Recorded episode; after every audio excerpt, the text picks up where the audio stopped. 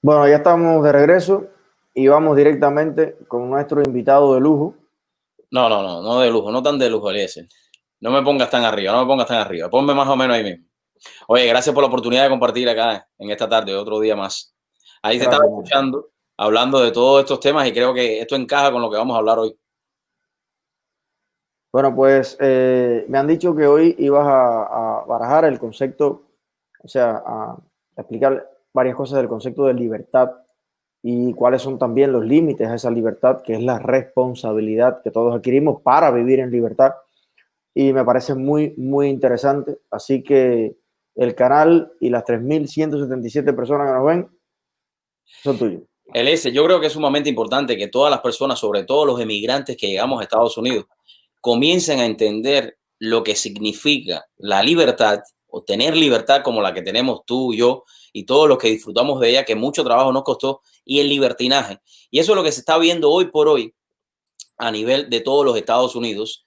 Lo vimos muy bien claro y el presidente lo dijo esta semana cuando estuvo en eh, Kenosha, que es este centro de protestas de anarquistas que están destruyéndolo todo. Y como yo siempre digo, lo están destruyendo todo y yo no sé después qué es lo que van a hacer, porque ya muchos negocios están emigrando y se están yendo de todas estas eh, ciudades que tantas protestas y tantas destrucciones han tenido. Y ahí estamos viendo ya lo que significa realmente eh, esa diferencia de vivir tranquilo en sus hogares, de, de, protestar si tienes que protestar sobre todas las cosas con respeto y buscando el punto donde te puedan escuchar. Porque vimos y me llamó mucho la atención esta semana el candidato a, la presidencia de los Estados Unidos, Joe Biden, sacó un nuevo comercial. Eh, y como siempre, son comerciales que, que cuando tú los ves y tú tienes un poco, hasta dos dedos de frente, te das cuenta que específicamente está atacando de una manera eh, desorbitante porque no tienen eh, otra cosa que hacer eh, son capaces de poner a los que protestan a veces pacíficamente, eh, apoyando a la administración Trump en todas las caravanas de autos, de botes que hacen, pero ponen momentos en los cuales que quizás se hizo algo indebido, pero son capaces de poner estos momentos, pero ellos no son capaces de hablar y de denunciar cómo estos grupos están usando el libertinaje para irse metiendo cada vez más dentro de la política eh, norteamericana. Lo estamos viendo como el grupo de Black Lives Matter, un grupo en el cual está fundado por marxistas, leninistas, no lo digo yo, lo dicen ellos mismos en todas sus entrevistas, lo están diciendo. Y lo hemos visto esta, esta semana. Y también me llama la atención que ya hoy eh, el gobernador Cuomo, eh, de una falta de respeto, no sé si hablaste un poco al principio del programa de este tema, porque creo que fue una falta de respeto él de referirse de esa manera al presidente de los Estados Unidos, que aquí en New York no te queremos y si vienes caminando vas a tener que traer un ejército, porque sabemos que ya el presidente envió unas notificaciones a todas estas ciudades porque va a buscar, va a empezar a analizar y a recortar todos estos, todas estas ayudas federales que se están enviando a estas ciudades que ellos en realidad no quieren que el gobierno federal intervenga para poder resolver todos los problemas que están habiendo, porque los problemas en realidad que están sucediendo se pudieran solucionar en horas como, como dicen, ¿no? Como se han hecho en otras ciudades, pero ellos no lo quieren hacer para no dar su brazo a torcer. De hecho, cuando él estuvo en Kenosha la noche anterior, comenzaron casi a prenderle fuego al alcalde de esa ciudad y ellos tuvieron que intervenir y vemos cómo no quieren ceder y vemos también la posición de este gobernador, eh, una falta de respeto decirle a eso. Estoy seguro que ahora Trump va a ir a New York y va a caminar por las calles de New York porque se sabe que es así. Y yo creo que es importante comprender que en estos momentos está decisivo los Estados Unidos entre lo que es ley y orden, libertad o libertinaje. Bueno, mm, yo trato últimamente de simplificar en una pregunta lo que yo necesito saber para adoptar una posición. ¿Cuántos barrios, cuántas ciudades de los Estados Unidos han destruido los seguidores de Donald Trump? Uh -huh. Ninguna. Esos que los quieren los extremistas, los, los nazis, los de... ¿Cuántas personas en este minuto no pueden ir a su trabajo? Uh -huh. Han perdido la parada de guagua, han perdido sus negocios, han perdido la vida a manos de los seguidores de Donald Trump. Y yo no estoy hablando de un loco que está loco, Exacto. que hizo algo y que puso un post en Facebook que el tipo le gustaba a Trump. No, estoy hablando como proyecto político, porque es diferente.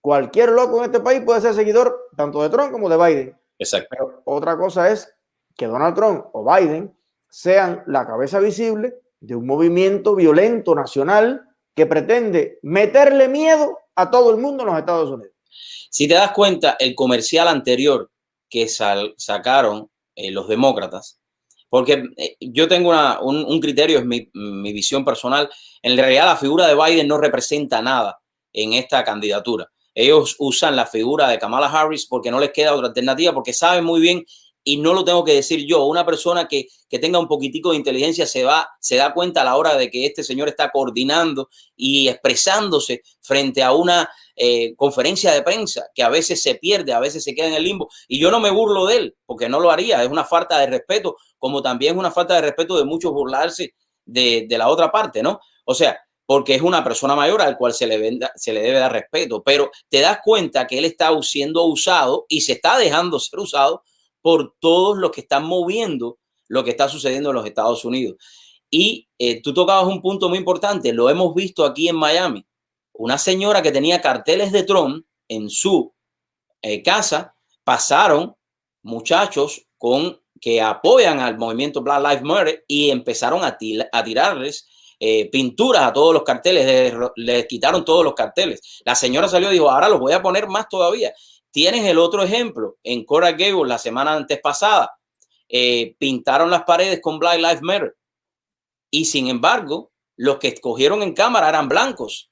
O sea, y los cogieron presos. Eso es lo que hay que hacer, cogerlos presos. Cuando la administración dijo, si me tumbas otro monumento, vas a ir 10 años preso. ¿Cuántos monumentos han tumbado hasta entonces? ¿Siguen formando sus problemas? Ok. También, importantísimo, eh, vimos el senador, un senador que salió de la última eh, noche en la cual estaba el presidente Donald Trump hablando en la convención republicana, cómo los acosaron a él y a su esposa. Cómo le pregunta el periodista, ¿usted cree que a partir de este momento, y tú hablabas algo ahorita, eh, que, te, y sabemos que la figura tuya también ha sido amenazada, como ha sido amenazado eh, Otaola, como han sido amenazados muchísimas personas en esta comunidad que levanta su voz, porque eso es lo que a ellos les molesta. Cuando tú le dices a alguien hoy por hoy, de los que va a votar por Biden, y yo lo respeto a todos, como los digo siempre, que pongan antifa.com en un buscador o pongan ese dominio y ese dominio está redirigido a la campaña de Biden. Amigos, ya ustedes tienen que, que mirar eso de otra manera, porque yo como, como gerente de campaña, yo como gerente de campaña en ese sentido de ese candidato, lo primero que tengo que hacer es llamar al, al, al register que está registrado ese dominio y decir, esto es una falta de respeto, nosotros no tenemos nada que ver. Ah, pero no lo hacen porque entonces el que calla otorga. Y ahí lo estamos viendo. Sí, el, punto está en que eh, ellos dicen, los demócratas sobre todo, que hay una manipulación y que se ofenda al Partido Demócrata cuando se le dice que está girando para convertirse en una organización antiamericana. Claro, pero si las organizaciones declaradamente antiamericanas, antisistema, anticapitalismo, anti Estados Unidos, anti todo eso, están arrulladas en la bolsa de canguro del Partido Demócrata, entonces yo no entiendo.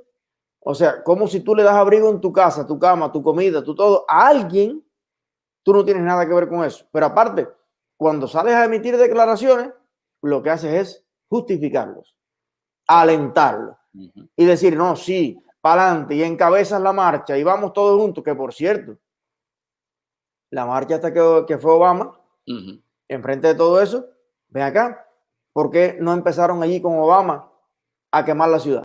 Claro. Qué, qué raro, ¿no? Claro. Entonces, ellos sí se protegen. Ahí había un ejército, servicio secreto, eh, policía, eh, seguridad privada, para que nadie tocara a Obama. Entonces, a ustedes les encanta la violencia, pero contra el latino trabajador, el emigrante que hizo su, fortuna en una panadería, el otro que tiene su negocito, pero ustedes son intocables. Es haz lo que yo digo, pero no hagas lo que yo hago. Y lo vimos claramente. Estamos viviendo una situación sumamente importante. Millones de personas, y gracias a Dios se vio el, esta semana también que el desempleo está bajando cada vez más porque las personas se tienen que poner a trabajar. No sé, como digo yo, si será porque se ha demorado mucho los 600 dólares que iban a enviar, que porque Pelosi se está haciendo el pelo en un eh, lugar donde no se puede ir a una peluquería cuando eh, ese condado está cerrando las peluquerías producto de lo que está pasando con el virus chino o COVID-19. Y sin más. Exacto, se están poniendo a trabajar o a buscar empleo, porque esa es otra, que yo lo he dicho muchísimas veces, ¿no? Hay muchos que no quieren salir a trabajar, hay muchos que se quieren quedar en la casa porque están recibiendo más ayuda de lo que ellos están ya, eh, ganando. Pero bueno, eso es otro tema más, más amplio, ¿no? Pero estamos viendo cómo realmente siempre es eso, es hacer lo que yo te digo, pero no hagas lo que yo hago. Y, y es algo que no, mira, lo que está sucediendo hoy, y volviendo al tema de ley y orden, yo creo que a todos nosotros nos gustaría vivir en paz y en tranquilidad. Y tengo que agradecer a como nosotros vivimos aquí en el sur de la Florida.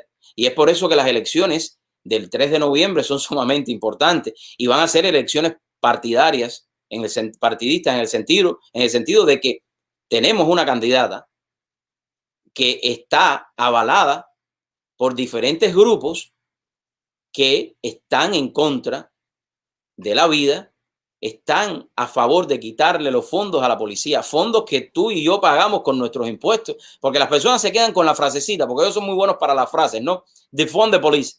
Y a veces la gente dice, pero ¿qué, cosa es de fund de police? La gente a veces no lo sabe. Pero ¿de dónde viene ese dinero? ese dinero viene de y mío. Si de fund de police, yo buscaré la manera en la cual pueda recolectar entre toda mi comunidad dinero y pagarle nosotros directamente a la policía. Porque lo podemos hacer. Nosotros podemos crear nuestra policía privada si lo quieren hacer pero nosotros, nuestros niños sí tienen que salir a jugar a las calles.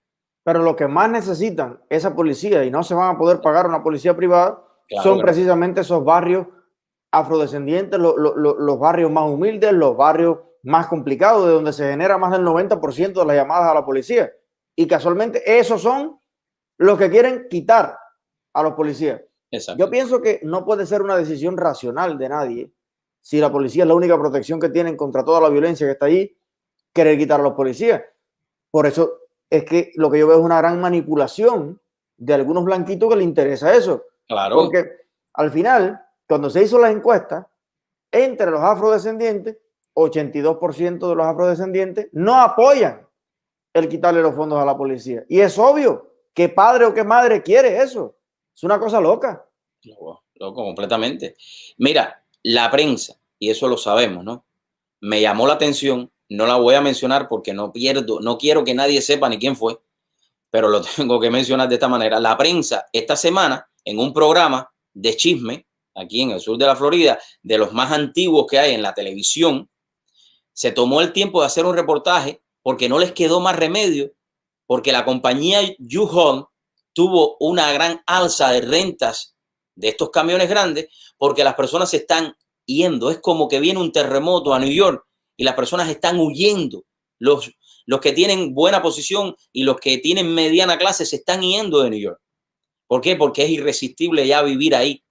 Porque tienen, un gobernador y un alcalde, como tú dijiste, son demócratas. No quiere decir que todos los demócratas son malos, no es así, pero da la casualidad que todas estas ciudades, todos estos estados que están desbaratados, empezando por donde tiene que hacer su trabajo y no lo hace Pelosi, son demócratas y se está viendo cómo están emigrando. Y él tiene como el, descaro, y perdona la palabra, de decirle al presidente de los Estados Unidos que lo mejor que hizo fue irse a vivir a la Florida y que ahí no lo quieren.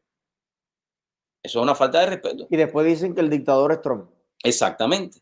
¿Quién caramba es ese señor para decirle ni, no, a, no al presidente, a, ni, a ti, ni a mí, ni a ningún ciudadano de los Estados Unidos? aquí, aquí no los queremos, no los necesitamos. Exacto, exacto. Eh, eh, este tipo está poseído por algún espíritu burlón. Exactamente. Darien, eh, gracias siempre por arrojarnos más luz sobre estos temas. Te espero la semana que viene y te mando un inmenso abrazo y felicitaciones y éxitos en tu vida personal y en tu carrera política. Gracias, que Dios te bendiga, Eliezer, y a todo tu, tu, equipo y a todas las personas que están viendo. Se recuerden, es muy importante salvar los Estados Unidos y eso está en nuestras manos para todos los que viven aquí en esta gran nación. Bendiciones para todos. Gracias, mi hermano.